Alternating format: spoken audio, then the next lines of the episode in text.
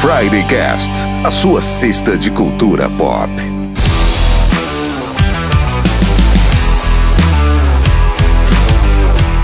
Friday Cast, sua cesta de cultura pop. Eu sou Michel Gomes e o programa de hoje é para você que quer falar mal daquele filme que todo mundo gosta ou elogiar aquele filme que todo mundo odeia. E nesse laboratório de raios gama que é o Friday Cast, nós temos o cara que escolhe o herói pela capa. Oi, eu sou o Chris Bertoldi. Chega de monstro de outra dimensão e viagem no tempo nos filmes de herói. Já deu, né? O cara que tem o super poder de dar a opinião errada. E aí, galera, aqui é o Diogo Sais e grandes poderes trazem grandes responsabilidades. E hoje eu tenho o poder de falar mal de filme que eu nunca assisti e nunca vou assistir. O cara que prefere os vilões. Fala, galera, aqui é o Anderson Rocha e o poder do Diogo na internet todo mundo tem.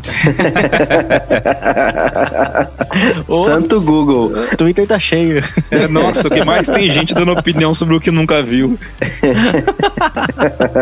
Temos no programa de hoje também Rafão. Oi, pessoal, mais uma vez aqui no Friday Cast. É uma honra ser convidado. O Rafão é super convidado. É um convidado com superpoderes. Ele lembra do Polichinelo. Polichinelo e do Ricardito. Do Ricardito. É um superpoder ou uma maldição, né? No meu caso, só pode ser, né? Até porque, com um poder desses, eu seria A, ou vilão do Batman dos anos 50, ou mutante que apareceu uma vez só em todas as revistas dos X-Men, ou provavelmente um herói da Image Comics.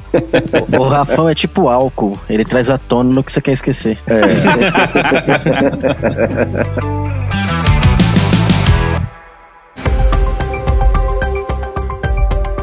Quem nunca pensou em ter superpoderes? Visão de raio-x, voar, hipervelocidade, controlar a mente das pessoas, super força, elasticidade, qualquer coisa. Nós não chegamos a tanto, mas hoje temos um superpoder em nossas mãos: julgar os heróis das telonas.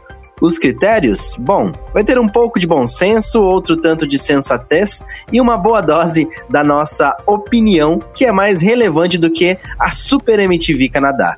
Está começando o Friday Cast Melhores Filmes de Heróis. Não sai voando e fica aqui com a gente.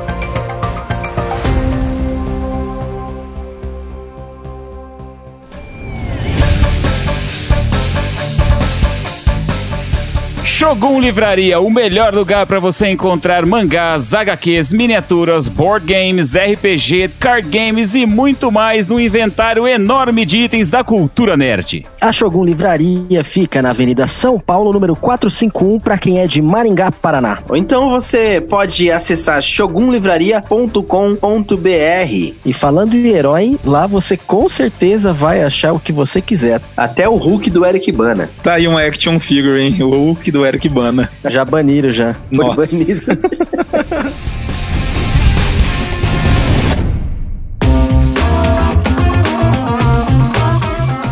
E antes de colocar qualquer coisa nessa cesta, fica o nosso agradecimento, o nosso muito obrigado a todos os assinantes do Friday Cast. Eles podem participar do nosso grupo fechado no Telegram, ter acesso a recompensas exclusivas e dar pitaco nas nossas gravações. Você pode assinar o Friday Cast acessando fridaycast.com.br barra apoie. Essa semana, quem tá participando do grupo fechado lá ganhou um áudio exclusivo com o Michel contando uma piada. Uma ótima piada. E eles perderam três minutos da vida deles.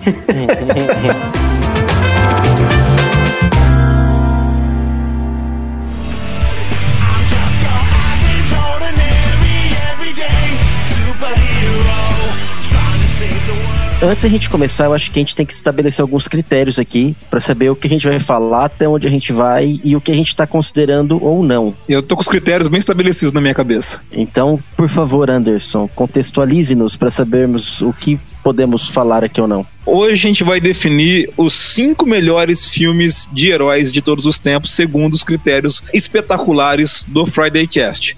Vamos fazer o seguinte: a gente faz uma rodada, cada um fala um filme, o filme que é o melhor filme para você mesmo, ou entre os seus melhores, e a gente define uma classificação no final de cada um. Então, por exemplo, eu vou começar com um filme e a gente, ó, esse filme vai para os cinco melhores em tal lugar. E assim a gente vai eliminando quem vai caindo fora entre os cinco melhores. De todos Ok. os tempos. De todos os tempos, é claro. A última semana, como já diria Titãs. Ô Anderson, quem que definiu esses critérios? Eu sempre. Ah, então tá bom. Os nossos programas de lista sou eu que defino as coisas, sempre. Eu tenho uma frase, não me julguem por essa frase. Ela é meio que verdade, meio que brincadeira. Eu vou dizê-la. Democracia dá muito trabalho, não vale a pena. Quem manda que sou eu. Quem manda nessa porra aqui sou eu! Então, abrindo como sempre no sentido horário, entenda como quiser. Vamos lá, Cris. O filme de herói que eu achei mais legal, apesar que ultimamente eu já tava de saco cheio de tanto filme de herói, não tava aguentando mais, tava evitando filmes de herói, mas eu gostei mais de todos, foi o filme Logan de 2017. Bad shit happens to people I care about. Bom, acho que todo mundo aqui já assistiu o filme e mostra o Logan, né, o nosso querido Wolverine, num estado mais velhinho, todo fudido, É o Wolverine, né? Que horrível. É, essa me fez rir na surpresa. E ele foi lançado dia 2 de março aqui no nosso Brasil de 2017, dia 3 de março nos Estados Unidos. E temos aí nosso querido eterno Hugh Jackman como o Logan, fazendo um papel de Logan já que não querendo mais ser o Logan, não aguentando mais, todo detonado. E a história se desenrola toda e no final ele morre. no final ele morre pra sempre. Ele acaba com o personagem. O Hugh Jackman falou que não queria mais fazer o papel de Wolverine. E esse filme aí, pra mim, coroou muito bem o final da saga dele. Quando eu saí de X-Men 3 do cinema, eu olhei para os céus, apontei os dois dedos em direção ao céu azul e disse: nunca mais eu volto no cinema assistir um filme de X-Men. Nunca mais. Eu juro pra vocês, eu fiz isso na saída do cinema. Eu ergui a mão no céu e falei: nunca mais venho no cinema assistir X-Men. Ah, eu imagino você fazendo isso, Anderson. Não, é, eu imagino. assim, X- X-Men 3 foi uma ofensa. E eu fui assistir Logan do tipo, puta, eu vou quebrar a minha própria promessa. Eu vou assistir esse filme no cinema. E com certeza, assim, sem sombra de dúvidas, é um dos melhores filmes de herói já feitos. Não tá no meu top 5, mas eu concordo. O James Magano, ele faz a direção do filme numa estética, assim, de road movie, né? De filme de viagem, né? De filme de estrada. Parece uma coisa que é mais, sei lá, mais festiva, mais rápida. Mas não, ele tem uma tensão e uma tristeza o filme inteiro. A trilha sonora é muito boa. A gente já falou do Johnny Cash com Hurt, que é, tá num dos trailers, que é maravilhoso. Mas o filme tem, assim, um- uma coisa pesada, uma coisa de quem só tem arrependimento na vida e você tá vendo o cara morrer cheio de amargura. É um filme deprimente, assim, meio triste. E a versão em preto e branco que foi lançada recentemente, bom, não tão recentemente, mas foi lançada depois, é maravilhosa, assim. Ela melhora ainda esse aspecto do filme. Ele é baseado em um quadrinho também, né, Rafão? O Logan me parece bastante calcado em Old Man Logan. Houve uma minissérie, né, escrita pelo Mark Miller, que é o mesmo criador de Kick-Ass e dos Ultimate Avengers, né? Assim, eu não posso apontar especificamente para uma história que eu tenha lido e nos últimos anos não foram muitas, reconheço. Wolverine nunca foi um dos meus favoritos, né? mas o que eu sei assim por alto é que a Marvel investiu nisso. Eu li essa minissérie e depois a Marvel transformou numa série mensal. Deve ser baseado ali, né? O Imagino Old Man. Logan tem uma pegada também de road movie, assim, né? Eles estão Aham. andando nos Estados Unidos, ele e o Gavião Arqueiro, né? Aí depois o Gavião Arqueiro também ganhou uma série Old Man, né? Old Man Hawkeye. Eu acho legal o filme. O filme traz umas adaptações legais, traz os carniceiros numa outra versão, numa versão um pouco mais realista, mas ainda assim meio cheio de tecnologia. Traz o Xavier nos últimos dias de vida dele ali, também sem conseguir controlar os poderes, e isso dá um elemento novo de narrativa. Eu, sei, eu acho o filme fantástico, assim. Ele- Eles Eu ele adaptam fora bem. de série também. É, eles adaptam muito bem a história e fica legal. E você tá vendo morrer um dos personagens favoritos dos quadrinhos, né? O Wolverine é um grande ícone dos quadrinhos e você tá vendo ele morrer. Não tem como você não sentir aquela tristeza da morte do Wolverine. Finalmente eles conseguiram captar a melancolia de alguém que viveu imerso em violência, tendo um fim agonizante, né, cara? Vendo pessoas, assim, quem sobrou né, ao redor dele, definhando também, o mundo foi pras picas também, o cara tá pagando o que ele deve, né? Porque É. foi um cara que passou a vida espalhando morte, espalhando sofrimento também, né? A gente não pode deixar de colocar nessa equação toda aí o fato de que, independente dele ter a popularidade muito baseada no fato dele ser violento, ele atraiu morte pra muitos colegas, muitos amigos dele, né? O Wolverine é um coisa assim- assassino sangue frio, né? Ele tem cenas marcantes na história dos quadrinhos dele fazendo, assim, coisas horrorosas do ponto de vista da humanidade. Ainda sobre o filme, eu acho muito legal, assim, é tocante mesmo. Quando eu assisti no cinema, eu fiquei tocado com a cena, que é a hora que tá o túmulo dele, tem uma cruz de gravetos cruzados, e ela muda o formato de cruz pro X em cima do túmulo. Pô, Aquilo é sensacional, assim, Cara, arrepia. aquilo Ó, ali- arrepiado agora. Eu também, cara. Eu fiquei tão tocado com isso. Eu fiquei, assim, à beira das lágrimas, assim. Achei de bom gosto pra caramba o cara ter escrito essa cena. Cena marcante. Pra mim é de tocar o coração ver o Xavier velhinho, todo debilitado, cagando na calça e. Puta, meu, é muito foda. Quando eu vi Logan, eu não sabia o que esperar, eu não tinha lido muito a respeito, eu não tinha tomado spoiler algum, então foi tipo assim, caralho, velho, é isso mesmo? Levanta, cacete, né? Cadê?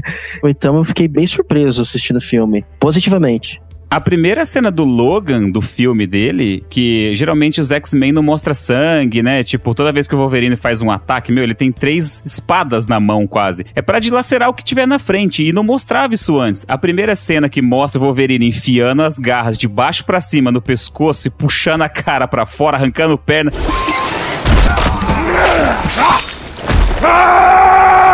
Eu falei, caralho, por que eles não fizeram isso antes? Naquela cena eu falei, puta, eu vou adorar esse filme, cara. É, porque antes não era 18, né? É, esse daí tá há 300 anos de violência, assim. Ele não quer treta com ninguém, os caras vão lá encher o saco dele no carro dele, na limusine dele lá, e ele passa todo mundo de um jeito bem Wolverine, assim. Eu fiquei fã na- daquele momento. Então tá aí, Logan eu acho que é assim, é o primeiro, ele tá no top 5, mas ele fica no top 5 com certeza até o final, hein?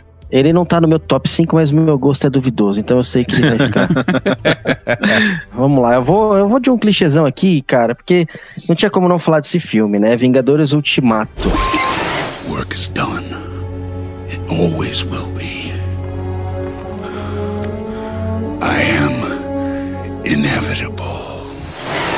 E por que, que eu coloquei ele em primeiro? Não olhando o filme sozinho, mas pensando no composto. Se fosse olhar ele sozinho, ele não estaria aqui nesse lugar que eu tô falando.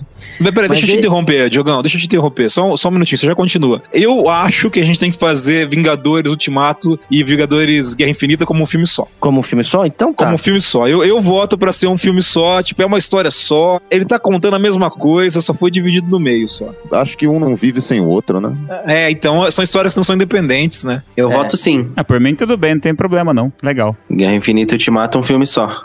Beleza, então. Então, Guerra Infinita e Ultimato. Falando do Guerra Infinita o mais recente, teve um orçamento de 356 milhões de doletas trampianas e uma bilheteria nos Estados Unidos, uma bilheteria nos Estados Unidos só de mais de 850 milhões de dólares, né? No mundo todo foram mais de 2 bilhões. Cara, é muita grana. Só um filme, né? 350 de, de orçamento, mais de 2 bilhões de bilheteria. Eu não tô falando de bonequinho, eu não tô falando de fantasia de Halloween, eu não tô falando de direito de imagem pra colocar na bolacha que você come. Tô falando só de bilheteria. E eu acho que os caras conseguiram colocar. Eu não sei nem quantos heróis tem no filme, meu. Conseguiram colocar Ah. trocentos heróis, contar histórias relevantes, destacar quem tem que destacar, talvez um momento ou outro, né? Dar mais tempo de tela pra um do que deveria dar. Mas eu acho que eles dosaram muito bem ali. E o Guerra Infinita, puta, tem um dos melhores vilões aí pra mim de todos os tempos. Pensando bem, talvez eu colocaria o Thanos até como o vilão mais impactante aí pra mim. Guerra Infinita barra Ultimato tá no top 5. Posso fazer um comentário que eu acho que o Rafão vai ter alguma coisa parecida pra dizer. Quando eu era criança e lia quadrinhos, eu ficava com meus amiguinhos imaginando como é que seria aquilo no cinema. E durante muitos anos eu imaginei alguma coisa parecido com aquilo chegando nos cinemas, mas quando chegou de verdade no começo dos anos 2000, final dos anos 90, não satisfazia nem de perto a minha imaginação. Então X-Men ou Homem-Aranha do Tom Maguire, nem de perto chegava aquilo que eu imaginava. Me tornei um cético com relação a filmes de herói no cinema. E o que a Marvel fez, em todos os anos, né, de 2007 até 2019, contando essa história e terminando no Ultimato, eu não imaginaria nada melhor quando eu era criança. A cena final com todos os Vingadores, e eu vou me arrepiar de novo com o Capitão América falando Avengers Assemble. Avengers!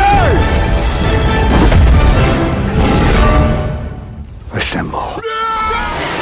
Puta, aquilo assim, era, é uma realização de um sonho mesmo, assim, de alguém que queria ver isso acontecendo e parecia impossível que alguém tivesse capacidade de coordenar tantas coisas. Porque depois de adulto, você sabe como é que funciona o cinema. O cinema não é uma brincadeira de criança, assim, o cinema é muito difícil. Coordenar esse monte de gente, ator que não vai querer aparecer pouco, sabe? Ator que vai dar fazer biquinho e pegar todos esses caras, orçamento enorme, colocar na tela, gente que entrou nesse filme para fazer 15 segundos de aparição. Que era coisa só de quadrinho, porque desenhada, de graça, vai lá e desenha o cara. Puta, assim, eu acho que o- esses dois filmes colocam na tela a realização de um sonho de muita gente que era fã de quadrinhos. Não do Scorsese, mas com certeza de muita gente que é fã de quadrinhos. Então vamos discutir entre Vingadores e Logan agora quem fica na frente de quem. Logan fica na frente pra mim. Logan fica na frente. Pra mim, Ah, Vingadores. Pra mim, Vingadores. Rafão, voto de Minerva. Pra mim, o Logan, cara. Logan garoto. também, com certeza.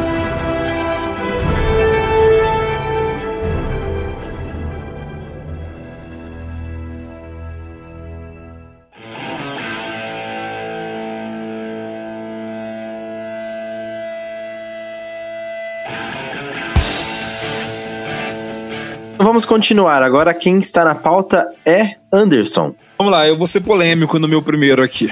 Um dos meus filmes de herói favorito é Iron Man, o Homem de Ferro de 2008, dirigido Bom pelo demais. John Favreau é, e protagonizado aí pelo Robert Downey Jr. Nos O filme- convença, nos convença. O filme foi lançado em abril dos Estados Unidos e aqui no Brasil, custou 140 milhões e arrecadou 585 milhões de doletas ao redor do mundo. Truth is, I am Iron Man. Eu não acho que é o melhor filme comparando assim, mas é mais pelo entorno dele. Primeiro porque ele abre o MCU e pra mim isso já é um fato assim extremamente relevante. Ele dá start num troço que vai ser muito importante pro cinema por décadas, talvez por séculos na história do cinema. Assim, ó, o MCU vai mudar muita coisa. Ele já mudou muita coisa. Então eu, eu gosto dele por causa disso, por essa questão que tá no entorno. E segundo, porque a Marvel provou pra mim e pra muita gente que era possível pegar um herói que era B, que não era o herói de primeira linha da Marvel, que não era um herói assim super reconhecido, as pessoas não sabiam quem era o Homem de Ferro fora do círculo de quadrinhos antes do filme e transformar num puta sensação, assim, num puta rockstar. Eles fazem um filme de um herói que não é um herói importante se transformar num negócio super, assim, divertido, que te coloca música, que te coloca cenário, sabe? Um carro, uma coisa assim meio James Bond, e tudo é legal no filme. Então, assim, essa mistura que não parecia dar certo antes de você assistir Homem de Ferro, dá certo na execução do filme. Eu acho o filme legal por causa disso. Ô Anderson, Homem de Ferro de 2008 tava na minha primeira lista do top 5, depois eu pensei e acabei tirando ele. Mas é por essa razão que você falou e outro Friday Cast também o Rafão já comentou isso daí, que eu acho muito foda eles pegarem um super-herói desconhecido, eu que nunca fui um fanático de quadrinhos, sabia quem era o Homem de Ferro, mas não tinha nenhum outro conhecimento muito além disso, e ele traz pro cinema e você fala, caralho, velho, que herói legal, né? Eu quero brincar com esse cara, né? Faz sentido. Não tá no meu top 5, mas faz muito sentido. Eu ainda acho mais, assim. É muito comum no cinema os filmes de origem. Filmes de heróis sempre começam com um filme de origem. O Batman Begins, pra mim, é o melhor filme de origem de herói que eu já assisti. Assim, eu gosto muito do Batman Begins. Mas Homem de Ferro também faz uma origem, assim, que não é forçada, que não te fica fazendo ranço, sabe? De que, ai, que saco, isso aqui eu quero ver ele de armadura logo. É, você constrói com ele a história do personagem. E de Homem de Ferro mesmo, assim, você tem pouco tempo de tela, né? Você tem muita construção tal. Agora, junto com isso, tem, puta, toda uma mise-en-scène de F-22 voando e tocando ACDC e aquela coisa loucura, sabe? Eu acho que isso tudo completa muito o filme. Né, eles conseguiram fazer um negócio tão bacana, cara, tão espetacular, assim, considerando como era na época, né? Em 2008, é, com tão pouco, né? Ele É. não- nunca foi um figurão do universo Marvel, assim, ele, dentro das histórias, as pessoas têm, assim, aquela coisa com Homem de Ferro, mas até a época desse filme, ele nunca teve muita projeção fora dos quadrinhos, não. imagina, o carro-chefe, o rosto da editora, é, quando não era o Stan Lee, né? Era o Homem-Aranha, né, cara? essa construção de um personagem desconhecido para se tornar o principal rosto do universo Marvel no mundo, porque o cinema transcende o quadrinho, porra, eu acho que tudo começa ali com o John Favreau e o Robert Downey Jr. E assim, é, é por isso que eu acho que ele é um dos cinco melhores filmes de super-herói para mim. E aí, ficamos em que lugar? Primeiro lugar, por enquanto, Logan. Segundo, a, o dueto Infinity War e Endgame, Os Vingadores. E o Homem de Ferro entra em que lugar? Terceiro. Ah, vai ter que entrar em terceiro, Terceiro. na Eu também acho que fica em Ah. terceiro, É. né? Não, não, não supera é. esses dois. Eu voto em terceiro também. Eu também. Beleza, então por enquanto temos Logan, Vingadores, Infinity Ultimato e Homem de Ferro. Você sabe que eu não fiz lista, né? Mas assim, olhando aqui. a Rafão, pauta- você não precisa, Rafão. Você é a lista, você é a enciclopédia. Você não tem que trazer nada. Tá, eu, eu vou direto no meu favorito do universo Marvel, que é Capitão América, o Soldado Invernal, de 2014. Porra. Before we get started, does anyone want to get out? Essa está na minha lista também. Você sabe por quê? Vou- Assim, para ser conciso, eu sempre tive uma admiração pelo personagem, porque eu acho que ele teve fases memoráveis, assim, eu acompanhei na infância, na adolescência, na fase adulta também. Eu conheço muito da cronologia do Capitão, e eu acho que o Capitão no cinema, ele tem mais acertos do que tropeços, né? Não é o mesmo que eu posso dizer do Thor, por exemplo. E o Soldado Invernal, ele junta elementos da história geral do Capitão América, ele traz um super vilão que era considerado ridículo, né, que é o Arnim Zola, criação do Jack Kirby também na década de 70. Ele consegue estabelecer um vínculo dentro do universo Marvel, uma ligação do Capitão América lá do, do que seria a Era de Ouro, né, da época da Segunda Guerra, e o Capitão América da Era Moderna desconectado, um cara que faz lista assim com que as pessoas indicam para ele de música, de filme, é um cara que faz novas amizades aí, né? Que também é uma coisa que remete ao Capitão América clássico da década de 60, 70, no caso o Falcon, né? Amigão dele. A Viúva Negra tem uma participação que eu considero sensacional nessa história. Até hoje me pergunto, cara, como eles conseguiram convencer o Robert Redford a fazer o papel de vilão num filme do Capitão América, né? Pra você ver o, o peso de um MCU, né? E é uma história que eu acho maneira pra caramba, também por motivos pessoais, porque eu sempre gostei de histórias de espionagem e conspiração Boa. que eram feitas na década de 70, por exemplo, é, é, Os Três Dias do Condor, que inclusive é com Robert Redford. Isso que eu ia É. falar, e o Robert Redford participa de muitos filmes de espionagem, né? Vários, vários. Tem um que eu adoro, chamado Quebra de Sigilo, do finalzinho dos anos 80, que é um Dan Aykroyd. É muito bom. E, cara, eu- eu tenho assim, uma predileção por esse filme. Tem duas cenas que eu considero intocáveis, imbatíveis, que é a essência do Capitão América. Uma, o cara pula sem paraquedas, cai na água, entra de supetão num navio, assim, destrói todo o convés, não fica ninguém de pé. Segundo, a cena do elevador. A cena do elevador é uma Ah, das coisas olha. mais sensacionais que já fizeram ali. É uma das melhores cenas do universo cinematográfico Marvel. Eu né? acho, sabe, impecável aquilo. E é, foi tão legal quando no Endgame eles repetiram essa cena, trouxeram É. ela de volta, porque tipo, ela é muito boa mesmo. É, ele, ele arranjou uma saída bem criativa também, né? Então, e é, e é legal porque você tá lá assistindo e tenso pra cacete, sabendo o que vai acontecer, e aí eles te, te quebram a expectativa. Então, assim, é, foi, foi legal revisitar a cena, porque é uma cena muito legal, muito icônica, e foi legal ter a expectativa quebrada numa, numa surpresa, assim. Capitão América, o Soldado Invernal tá na minha lista, Rafão. Um dos motivos é o clima de espionagem, eu ia comentar isso. E o segundo motivo é porque eu gosto muito da carga emocional que o Capitão América carrega nesse filme. Ele passa o filme inteiro com uma carga emocional e quando ele descobre que o Soldado Invernal é o Buck, é o, o grande amigo dele, é nítido ali que aquela carga pesa sobre os ombros do Capitão América e eu acho isso no filme muito legal. Não, fora a sensação de ter se sacrificado, né? Ele com certeza não, não contava que ia acordar no futuro e para deter os planos da Hydra e em pleno século XXI ele, né, restaurado, novos amigos, novas situações, o cara se dá conta de que a Hydra na verdade nunca se foi de vez. Cara, pra mim esse filme vocês e todo mundo coloca num pedestal. Pronto, falei. Falei, saí correndo. É, Não, tranquilo. eu, eu não vejo muita pira nesse filme. É legal, mas sei lá, não me pegou muito não. Eu tenho que confessar que eu dormi no final, cara. Você dormiu no final, Cris? É, mas não foi pelo filme, não, cara. É que eu tava realmente muito cansado, entrei no cinema, ar- arzinho condicionado, não deu, deu meia hora eu capotei. Eu acho que todos os filmes do Capitão América são bons. Eu gosto de todos. Tanto o primeiro, que é uma construção de personagem muito legal, assim. Eu gosto do Soldado Invernal, eu gosto do Guerra Civil. É, não sei. Eu acho que esse clima de espionagem é porque o Michel já falou também, né? O Michel é fã do Aham. James Bond. E eu acho que pega mais a galera que tem esse clima de espionagem, gosta desse clima de espionagem. O que me pegou nesse, principalmente, foi isso. Então, eu gosto muito. Eu tinha ficado em, em dúvida entre ele e Guerra Civil na hora que eu fiz a lista, mas aí isso me fez optar por Soldado Invernal. O Buck é um ótimo personagem, ele se encaixou muito bem, inclusive, como é, o, falando do ator, no caso, como Sebastian Soldado Stan. Invernal. É, o Sebastian Stan. Ele passa o Homem de Ferro, o, a dupla Vingadores e o Logan? Não, acho que não, também não. É, eu também acho que não. ele. Eu, eu, eu prefiro ele do que Homem de Ferro, mas assim, ele não vai muito longe, não. É, eu- por gosto pessoal, eu prefiro ele do que Homem de Ferro. Mas eu entendo que Homem de Ferro, dentro do universo MCU, por exemplo, ele tem um É. peso maior do que o Capitão América Soldado Invernal. Mas se for por gosto, eu colocaria ele na frente de Homem de Ferro. Chris Bertoldi. Ah, eu deixo ele pra. Eu não terminei como é que eu vou falar, né? Então eu tenho que ficar assistindo É, de novo. então. Eu que vocês decidirem aí, tá valendo. Então ele fica, por enquanto, na quarta Na posição. quarta. Beleza. Beleza.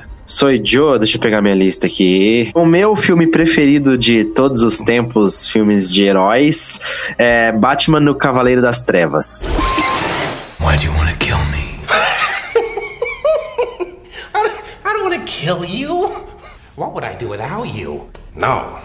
No, you. You complete me. Esse está na minha lista também. É, Acho que que tá não, na minha lista também. não Deixa eu fazer uma como- discussão aqui. Deixa eu Vai fazer lá, uma vai lá. discussão. Veja bem, não me critiquem, não me crucifiquem, mas vamos discutir. Eu não coloquei na minha lista e coloquei Batman Begins. E aí eu vou fazer aqui uma defesa e a gente pode chegar a uma conclusão junto. O, o Cavaleiro das Trevas só é melhor por causa do Heath Ledger e o Coringa dele. Porque Aham. como filme, o Begins é um filme mais legal. O enredo do Begins é melhor, com certeza. O Begins é um filme mais divertido, mas não tem um vilão tão poderoso quanto é o Coringa, interpretado por um cara tão genial quanto é o Heath Ledger. O House al Ghul, ele poderia ter sido um vilão tão poderoso quanto o Coringa, que o Heath Ledger realmente roubou a cena. É, eu acho que o, o Liam Neeson, ele é um, é um cara assim, porradeiro, né? Ele faz muito esse papel de porradeiro e ele não me convenceu bem como um cara oriental, um imortal, tal, não, não me convenceu tanto. E o Espantalho, interpretado por aquele carinha que eu me fugiu o nome dele agora, Cillian Murphy. ele é um personagem legal tal, mas como era um filme de origem, não puderam explorar tanto o espantalho. Então ele ficou assim, meio que saco de pancada, sei lá. Ele, não- ele não dá consistência pra que o Batman tenha um grande inimigo nele.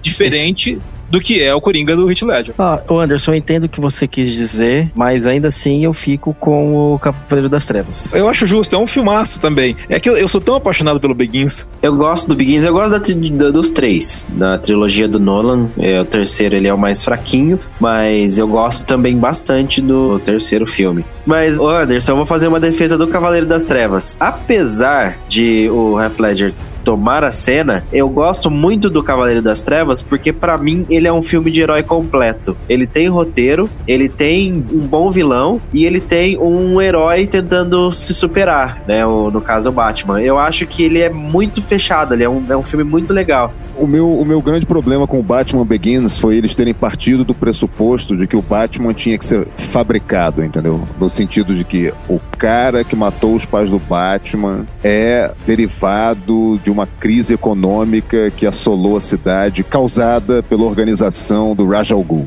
Quando uma das coisas, a meu ver, mais interessantes no personagem é que a aleatoriedade de se viver numa cidade, num centro urbano do século XX, acarretou miséria e violência urbana, e isso atingiu até os ricos. Assim, eu acho até interessante o Bruce Wayne ter ido parar na- no, no mosteiro lá, né? Mas agora, o cara ter causado a situação que matou os pais do Batman, pra mim é tão ruim quanto o Coringa do Jack Nicholson ter matado os pais dele. Aham, eu entendo. É, eu nunca tinha pensado por esse lado, sabia? Dou o meu braço a torcer, Rafão, por essa sua. Agora, é um filme muito bem aí. feito, é um filme bem feito pra cacete. Eu acho que você tem, ó, você tem um elenco de apoio bacana, você tem um puta Alfred E, pô, você tem Gary Oldman de Comissário Gore. É, isso também foi um caso à parte, né? Assim, Verdade. o Nolan conseguiu fazer, assim, uma seleção de elenco a dedo, assim. Cara, e Christian Bale é puta É. Bruce Wayne. Como Ele é um ator, ele é, ele é sensacional. Então, Vamos lá, Batman, o Cavaleiro das Trevas. Em que posição ele fica? Aí, Terceiro amigo, lugar. Terceiro mim- lugar. Pra mim, ele vai logo atrás do Logan. Logo É, atrás eu- do Logan. Eu, fico, eu, eu acho ele melhor que Vingadores. Eu também voto melhor que Vingadores. Ah, não, gente. Não, aí perdemos, Anderson. Ai. perdemos.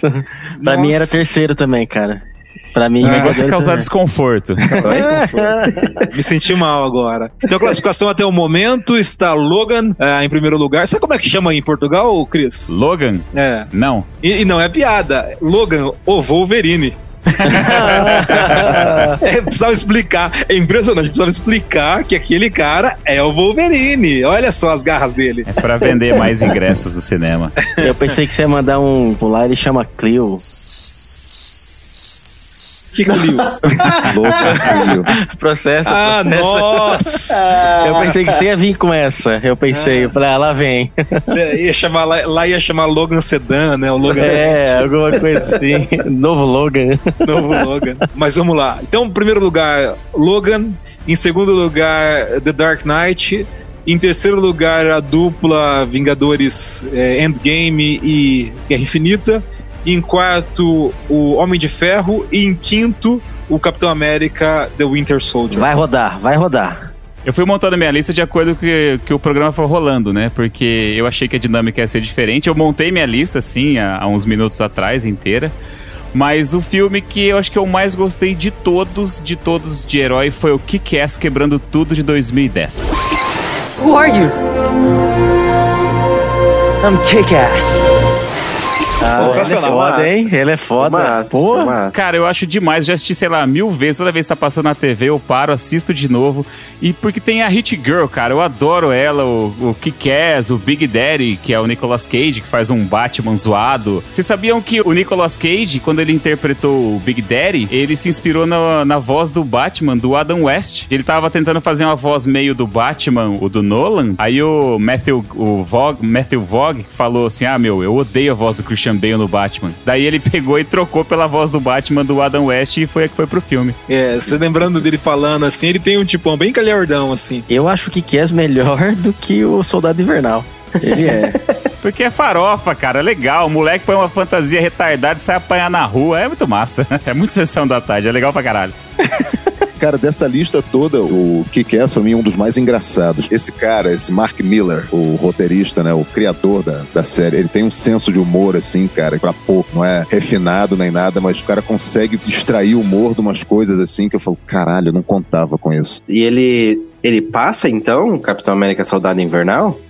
Ou, não sei, passam outros, né? Cara. dizem aí. Sei lá, eu acho que ele passa o Capitão América, o Soldado Invernal. Ele, esse Mar... ah, ele não sei se ele passa o Homem de Ferro, mas, puta, ele chega perto, hein? Tô surpreso, Anderson. Eu pensei que você não, não ia Não, eu adoro o que que é essa, adoro o que que é essa. Uma história muito divertida e ao mesmo tempo ela traz um grau de crítica aos quadrinhos que é sempre legal, assim, sempre dá uma refrescada quando alguém inventa um herói meio besta, que dá uma criticada nos quadrinhos de maneira geral. Você lembra do começo do que que é essa? A primeira cena? Lembra do cara com, com, em cima com do a- prédio. Asa de borboleta, né? Aham. E, e aí o cara, ele tá lá narrando que seria muito legal se no mundo existisse de verdade os super-heróis. E aí ele vai fazendo uma... te levando pro mundo de herói, aí aparece o cara em cima de um prédio com asas, o cara pula e cai de cara no chão, morto, de um puta prédio enorme. E aí fala, aí, esse cara, ele não é um super-herói, ele tinha um problema mental e tal. Tipo assim, é isso, sabe? Assim, os quadrinhos, eles são uma galhofa, a gente não pode levar a sério aquilo. E eu acho muito legal quando alguma história faz essa zoeira. É, eu voto. Eu acho que Kes melhor que o Homem de Ferro 1. Pô, a história original do Kick-Ass é do Mark Miller e do John Romita Jr., que veio pra cá o ano passado, foi isso? Ilustrado por John Romita Jr., é.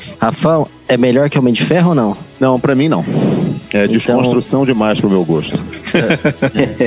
Então, pro Rafão. é, mas ele é melhor que Soldado Invernal ou não também? Ah, também não, né, cara? Também Tá, não. Então, então, pro Rafão não tá no top 5 e pra nós quatro está no top 5. Então só tem que definir se é o quinto ou o quarto, é isso? É, Isso. sei lá, eu voto. Eu vou contra todos os meus instintos, mas animado por lembrar do filme e ficar empolgado com a imagem do filme na minha memória, ele fica em quarto. Eu coloco em quarto também porque pra mim estaria em primeiro. Eu voto em quarto também. Então tá, beleza. Então já temos três votos. Fechou. Um Baita filme divertido. Qual que é o placar, Anderson, por enquanto? Por enquanto, temos o seguinte placar na classificação do Campeonato Brasileiro. Não, brincando. É, Toca, toca a vinheta do rádio. em primeiro lugar está Logan. Logan, Logan. em segundo lugar está o Batman The Dark Knight. Em terceiro, a dobradinha Endgame e Infinite War Vingadores. Em quarto, Kick-Ass. E em quinto, o Homem de Ferro de 2008. Vamos continuar então, é, Diogo agora? Esse meu filme eu tenho certeza que não vai entrar na lista de vocês, vai ser mais um comentário, mas é um dos filmes de herói que mais marcaram. Eu acho que é o filme de herói que eu mais assisti na minha vida, se não o filme que eu mais assisti na minha vida. Os Incríveis de 2004. E senhor incrível, o senhor Tudo tem bem. uma identidade secreta? Todo super-herói tem uma identidade secreta. Não conheço um que não tenha. Quem quer a pressão de ser super em tempo integral? Eu sou fanzaço de animação. Esse filme pra mim é sensacional, é fantástico e tá no meu top 5 de melhores filmes de herói. E Mas você sei assistiu que- ele em todas as línguas. Eu assisti, assisti ele em português, em inglês, espanhol, em inglês com legenda em espanhol. Cara, eu era fissurado nesse filme. Ainda hoje está passando, eu vou ficar assistindo. E o 2 ficou muito bom, não tanto quanto, mas tá aí, Os Incríveis de 2004. Os incríveis. Eu também assisti umas trocentas e duzentas vezes já esse filme. Casa Por da causa sua da filha. Catarina, né? Casa da minha filha. É, É, inclusive. não, eu não, o meu foi por minha causa mesmo. Inclusive, podemos colocar aqui neste momento o Senhor Incrível mandando um alô pra minha filha. Ouça. Olá, Catarina, minha querida menina, tudo bem? Você sabe quem está falando? Isso, eu mesmo, o Senhor Incrível. Estou enviando essa mensagem para desejar a você um dia abençoado com seu pai, com sua mãe, com sua família, viu? E envio também um abraço bem carinhoso para você. Um beijo do Senhor Incrível. Olha só que coisa mais maravilhosa. Ela ficou muito feliz com isso. É, eu acho um baita filme, acho bem legal, uma ótima animação, mas não entra na minha lista de melhores Eu vou filmes. assistir, Diogo, prometo um dia. Eu acho bacaninha, mas como ele bebeu de fontes que são muito familiares pra mim, o Patrulha do Destino e o Quarteto Fantástico, ah, não tenho essa, sabe, esse apego todo ao filme não, mas reconheço que ele é muito bem feito. O segundo, cara, eu não consegui ver ainda e já tá passando na nos canais a cabo aí, mas um dia eu ve- um dia eu vejo. Acho bacana, acho bem feito, mas não acho tudo isso não. Então tá aí, nem entra no top 5. Próximo. Beleza.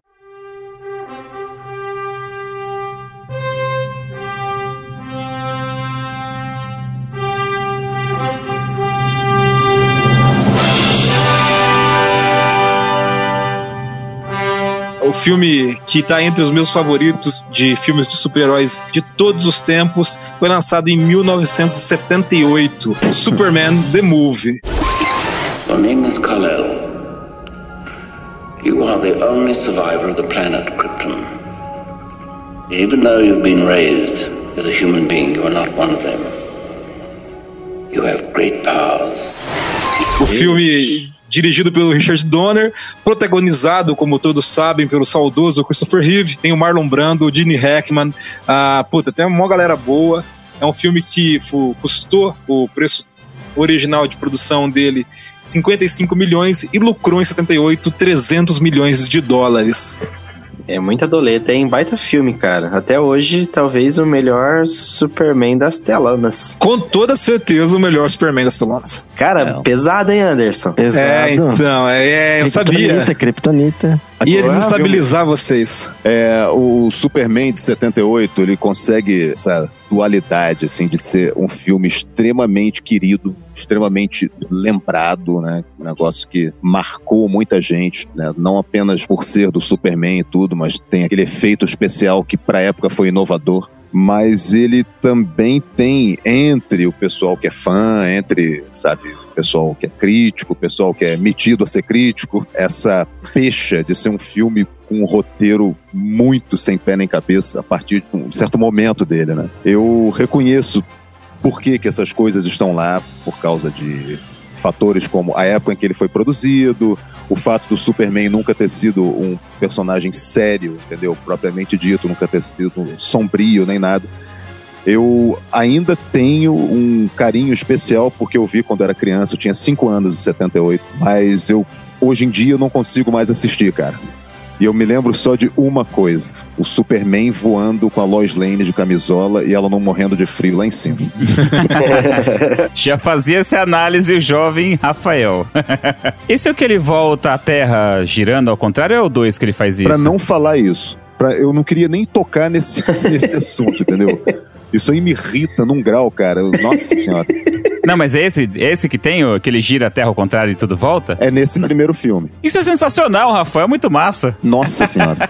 Mas vem cá, eu vou fazer uma defesa do filme aqui. Eu concordo com o que o Rafão disse. O filme, ele é meio sem pé nem cabeça em alguns momentos. E vamos lembrar que um dos roteiristas é o Mário Puzo, o cara que escreveu Aham. o Poderoso Chefão. É, Mas...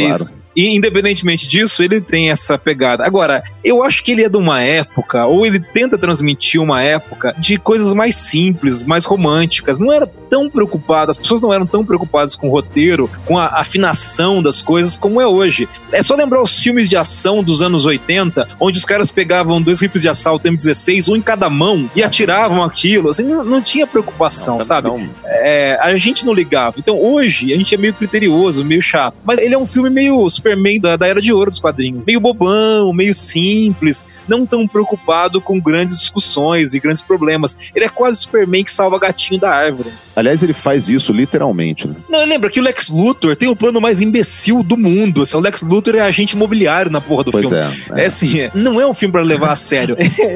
Ah, é verdade. Vocês lembram do, do plano do Lex Luthor que ele queria fazer? Aham. Destruir a Califórnia para as terras que ele comprou no deserto a preço de banana se supervalorizarem repentinamente. Ele comprou terrenos de frente pro mar, mas tem a Califórnia entre ele e o mar. Então ele vai Afundar a Califórnia. afundar a Califórnia. Ou seja, é o negócio mais esdrúxulo do mundo. Ele é um especulador imobiliário.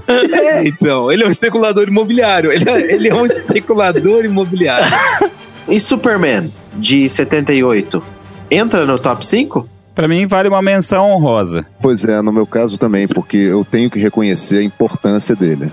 Foi o primeiro longa-metragem de um super-herói bem sucedido. Aliás, o primeiro longa-metragem bem sucedido de um super-herói que veio dos quadrinhos, né? Eu tenho uma memória afetiva com ele muito grande. Acho que o Rafão já falou aqui que assistiu quando era criança. Acredito que o Anderson também. Mas pra mim, que cresci nos anos 90, ele e o Batman eram os dois únicos filmes legais de heróis que você tinha pra assistir na infância. O Batman do Tim Burton e o Superman. né? Eram os filmes que quando passavam na sessão da tarde ou qualquer outro lugar, você parava pra assistir porque era muito legal. Mas confesso que faz muitos anos que eu não assisto. Tem que considerar que não é um filme com a qualidade que a gente tem de produção hoje.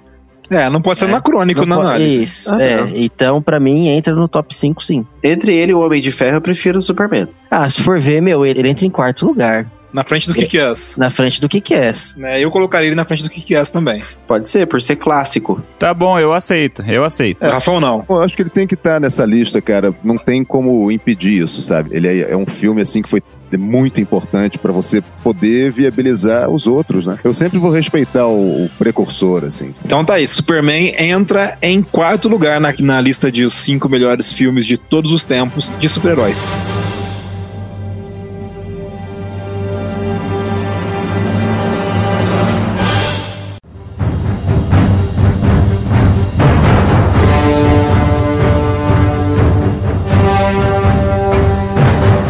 O seguinte, olha, tem um filme, ele foi feito nos anos 80 e embora o personagem não tenha surgido nos quadrinhos, ele se tornou popular por causa da Marvel.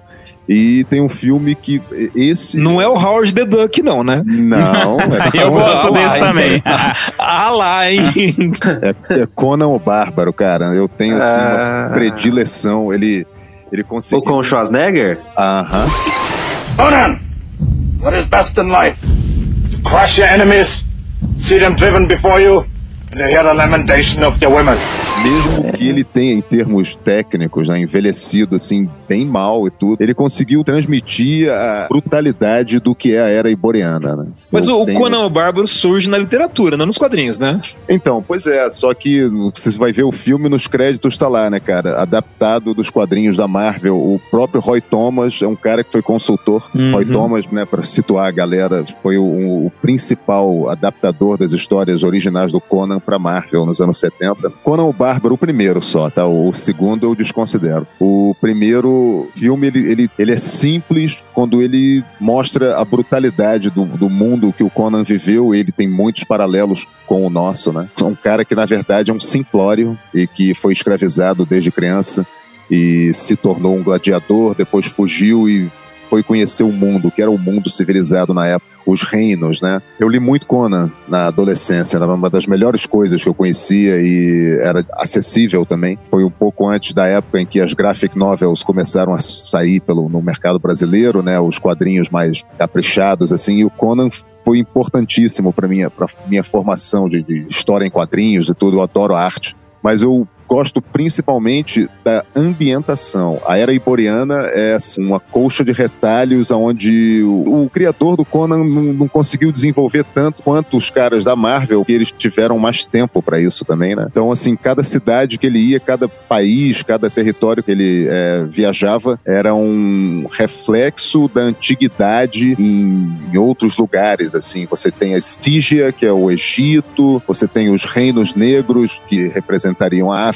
Naquela produção da época do Dino De Laurentiis, né, que é um cara famoso aí no cinema, produziu muita coisa é, icônica também, depois foi perdendo prestígio. Ele conseguiu, a meu ver, sintetizar bem a era iboriana, né, cara? O diretor é o John Milius, que é um cara da mesma geração que o Brian De Palma, o Steven Spielberg. Um dos roteiristas é o Oliver Stone, né, numa fase pré-Platoon. Sendo o Oliver Stone um dos meus favoritos, era meio que natural que eu fosse né, me, me guiar por esse critério aí. Conan vai ser sempre um dos meus, das minhas adaptações favoritas. O Conan é de 82. 82. É, ele causou uma- um problema no cinema logo depois dele. O que surgiu de filme merda, com cara de Opa. tanga, em, lu- em cenários desertos, depois disso, cacete! Nossa, o que tem de filme merda? mesmo. Aquele Beastmaster, lembra? Lembro, claro. É, ele, ele abriu a porteira do inferno pra filme ruim de homem fortão de tanga. Não, sempre teve isso no cinema, né? Principalmente no, no cinema italiano. Normalmente eram produções ítalo-americanas, assim, né? Os caras tinham que dublar depois, porque eles tinham filmado todo em italiano aí para passar no mercado norte-americano, principalmente esses de drive-in, né? Eram filmes bem baratos, é de difícil acesso para quem não viveu aquela época. Quem lembra de ter vivido numa época antes da TV a cabo, o SBT mostrava isso de madrugada, né? Os filmes mais velhos, assim. E o Conan meio que, sabe, ele, não, vou dizer inovou, é, inovou também, porque ele pegou pesado ali em cenas de sexo, de, de, de sangue e tudo, mas ele, por ser uma adaptação de um, de um herói de, de, de pulps, né, mais tarde de quadrinhos, cara, na década de 80 ele permaneceu muito popular, assim, né? Era comum as pessoas lerem as revistas do Conan, primeiro porque as capas eram espetaculares, né? Então fulano comprava, eu imagino, principalmente por causa da capa, e lá dentro tinha umas histórias sensacionais, né, cara? Era uma aventura pura, aventurona, assim, sabe? Esse filme é legal porque ele deu pra gente o Schwarzenegger, né? Antes disso, Schwarzenegger tinha feito aparições, mas é o primeiro filme que você tem de verdade Schwarzenegger, protagonista de cinema. E aí você tem uma carreira brilhante que a gente teria perdido se não tivesse protagonizado esse filme.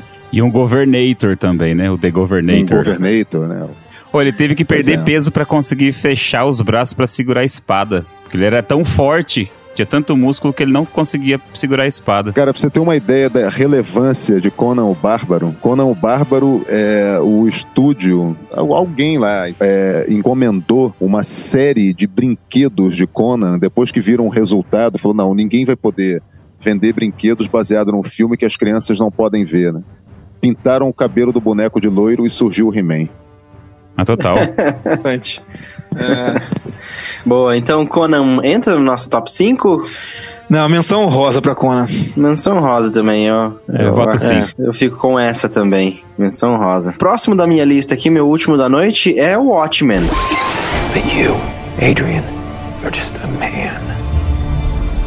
The world's smartest man poses no more threat to me than does its smartest termite.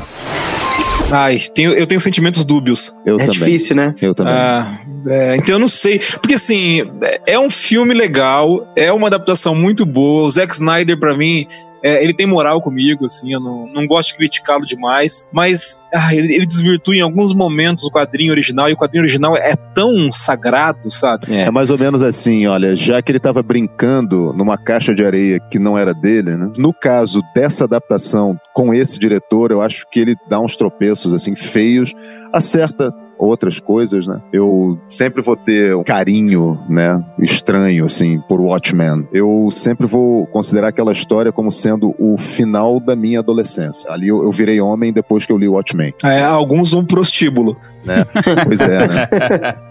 esquece os quadrinhos e analisa ele como um filme. Ele é um filme legal, ele é um filme bem divertido, assim. Tem começo, meio e fim, tem uma história cativante, personagens que você vai querendo aprender sobre eles, querendo entender. O que pega mais é ele ser uma adaptação de um quadrinho tão cultuado, né? Eu não sei, eu acho que podia ser outro diretor. Eu, na verdade, eu sempre achei que ia ser o Terry Gilliam e depois, quando ele declarou que era infilmável, eu meio que aceitei isso, porque Terry Gilliam, porra, cara, é o cara do Brasil Filme, é o cara do Doze Macacos, eu acho que tem poucos como ele, entendeu? Chris, Pois não. Watchman em Portugal. É. O Homem que Vê. Watchman, Os Guardiões. E o Conan em Portugal é Conan e os Bárbaros, não Conan o Bárbaro. É Kona em Portugal. Vocês procuram aí o que, que significa. Google Imagens, Conan Portugal, né? Nossa senhora, não. Faz, é, vai por sua conta e risco. What happened to the American dream? It came true. You're looking at it. Esse filme não conseguiu me convencer, entendeu? Eu falo, não, cara, meus sentimentos são. Quando, quando não dúbios, eles são é, negativos mesmo. Você sabe que até hoje eu não consegui assistir pela segunda vez. Ah, já Eu assisti. É, já assisti várias também. É, mas se ele não entrar no círculo primeiro, que termina no Kick-Ass, depois tem Homem de Ferro, Soldado Invernal e Os Incríveis. Ele fica na frente dos Incríveis, com toda certeza. É Eu, fácil, né? Eu diria que ele tá. Ele tá brigando com o Kick-Ass pra mim, assim. Ele, ele é um filme melhor do que. Eu, eu pensando em filme, ele como filme. Ele é um filme Ele é melhor um- do que Homem de Ferro, melhor Eu do que Soldado também. Invernal. É, eu gosto muito de Kick-Ass, mas eu acho que ele tá brigando ali com o Kick-Ass. Que que- onde vocês colocariam ele? Eu fico com ele do do que que que é. No lugar do Kick-Ass? Eu fico, aham. Pra ele fechar o quinto lugar. É, tá. É, A é, lista então, só tem é- cinco, então pode ser. é, ele é bom, mas pra mim não tá no top 5. Eu me divirto mais com o que que é. Mesmo sendo mais farofa, mesmo sendo um filme pior, entre aspas, sabe? Eu prefiro o que que é. Cris? Eu colocaria ele fora. Rafão? Deixa o Watchmen no quinto lugar. Então, 2, 3 a 2 a nossa lista tem Watchmen na quinta posição. Fechou. Bom, então fechamos nossa lista de top 5 melhores filmes de super-heróis, certo? Certo. Certo. Como fica o Vamos. resultado, Mr. Anderson? Com o quinto lugar, a adaptação do David Gibbons e não do Alan Moore, porque ele não é acreditado, Watchman. Em quarto lugar, o Superman de 1978. Em terceiro lugar, a dobradinha Infinite War Endgame, Os Vingadores, os dois últimos filmes aí da série. Em segundo lugar, Batman, o Cavaleiro das Trevas. E em primeiro lugar, Logan, o Wolverino. O Wolverino. Douglas Santos, Douglas que ganhou o, Goku de setembro, né? O Douglas, ele falou, né, que Ving- Vingadores, ele comentou, né? Falou que o primeiro foi legal, o outro mais ou menos, mas é, ele colocaria na lista. O Luciano Graco, ele concordou da gente ter juntado os dois Vingadores como uma história só. Tem Acho que- duas menções honrosas na nossa lista aqui, uma do Diogo e outra minha, que eu queria citar aqui também. Uma menção honrosa é Mulher Maravilha na minha lista. Eu acho um baita filme, não sei se todo mundo concorda ou Eu ninguém gosto. concorde, É, eu, talvez. eu tô enjoado, eu tô enjoado de tanto assistir. Mas é, era um que até pouco tempo atrás estava passando na HBO, eu, eu ficava vendo. Agora eu meio que cansei, mas eu gosto. Bom filme. Bom e filme. bom filme. Na lista do Diogo temos aqui Pantera Negra. Outro bom filme. É legal Excelente também. filme, na verdade. É, pois é. Do- a na gente- lista. É. Caberia na lista, com O, certeza. o Superman, o Superman não ganhou nenhum Oscar, né? Acho que ganhou sim. Oscar Ganhou? técnico, sim, com É, certeza. então, Oscar técnico. É. É, ganhou melhores efeitos visuais, foi indicado em melhor edição, melhor música, melhor mixagem, mas ganhou melhor efeitos visuais. E o lance do Pantera Negra também, ele foi indicado muito pela representatividade, né?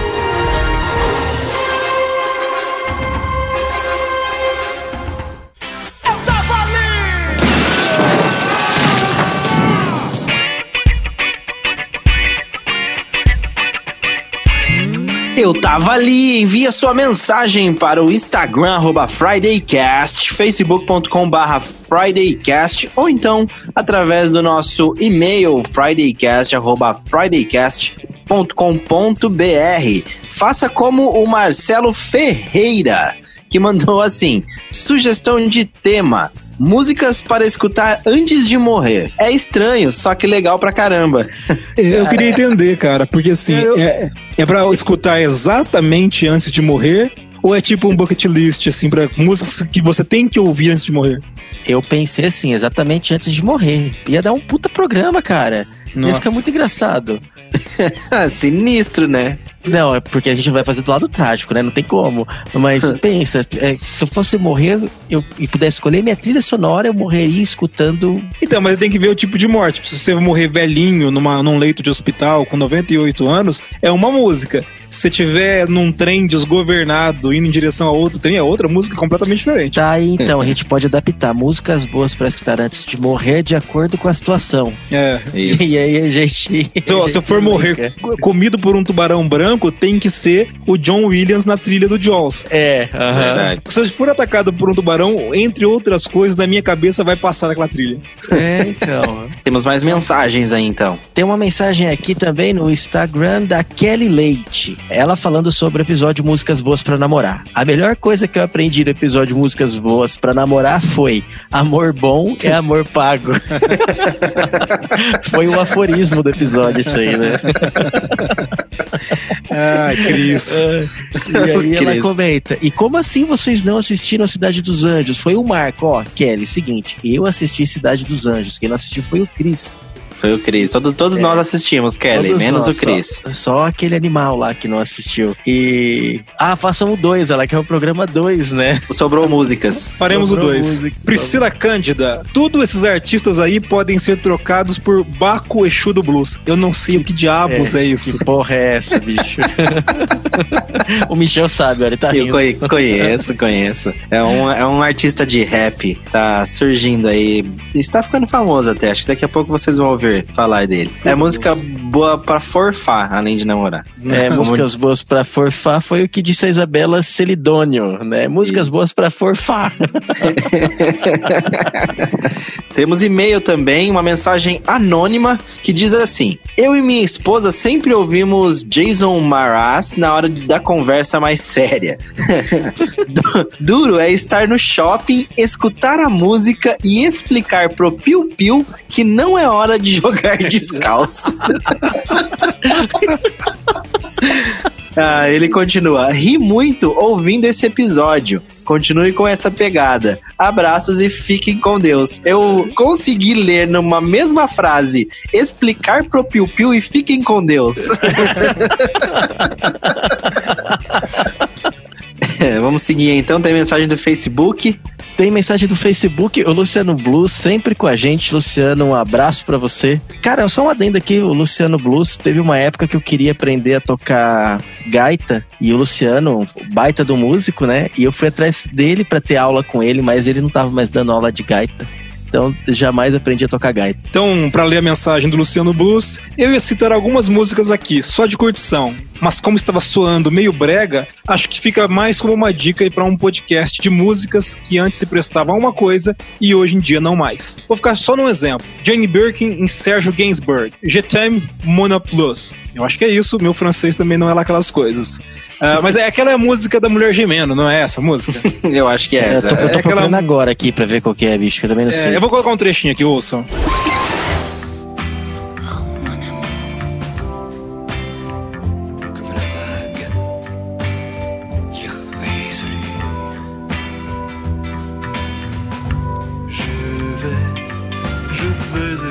Continua, figurava em discos de música para a hora da funfada. e não duvido que haja quem ainda ache excitante porque é francesa. Então, essa música ela é oficialmente a música da putaria. Eu não sei o que diz a música, mas eu só entendo que é putaria. É, música de motel. Essa música faz muito piu-piu achar que é hora de jogar descalço. O Serge Gainsbourg, que é pai da Charlotte Gainsbourg, que é uma atriz e música. Musicista e muito famosa, ela fez, entre outra, outros filmes, um dos últimos que ela fez foi o A Ninfomaníaca, que está disponível aí no Netflix. Ou eu tenho que mandar uns salves também. Posso mandar uns salves aí? Vai lá, Vamos momento lá. Xuxa. Momento Xuxa, um beijo pro meu pai, pra minha mãe, outro especialmente pra você. É o seguinte, a galera do Jiu-Jitsu aqui da Universidade do Estado de Minas Gerais, meus irmãos de treino, o Edilson e o Luiz Fernando, o Edilson falou, ó, manda um salve pra gente lá no Fridaycast. Então fica um abraço pros dois e um abraço também pro PH, o nosso professor de Jiu-Jitsu aqui. Ele coordena um projeto muito legal que é dar treino de Jiu-Jitsu de graça pra comunidade, não só para os alunos e professores da universidade, mas para toda a comunidade. Tem gente aqui da cidade que frequenta lá e a universidade Legal. fazendo um trabalho muito legal de inclusão no esporte. Então, parabéns pro PH pelo projeto, que é muito bom. E um salve e um abração para todo mundo que treina com a gente, especialmente o Edilson que pediu o salve. Opa, valeu. Um abraço pra você, Isso aí. Dilson. Um abraço pra galera aí.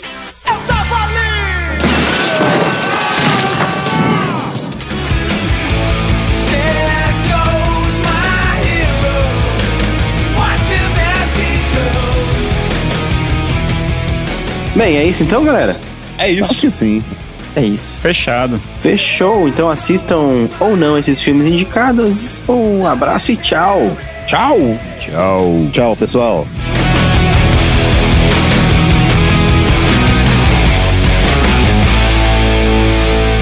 O Friday Cast foi editado por Audiotune. Acesse audiotune.com.br.